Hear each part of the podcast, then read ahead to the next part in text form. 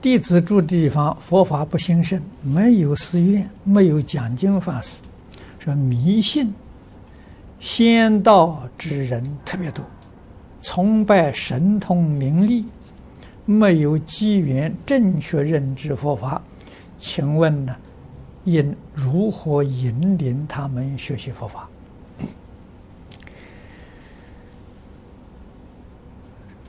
我们的老祖宗告诉我们：“行有不得了，反求诸己。”你懂这个道理，你就能帮助别人了。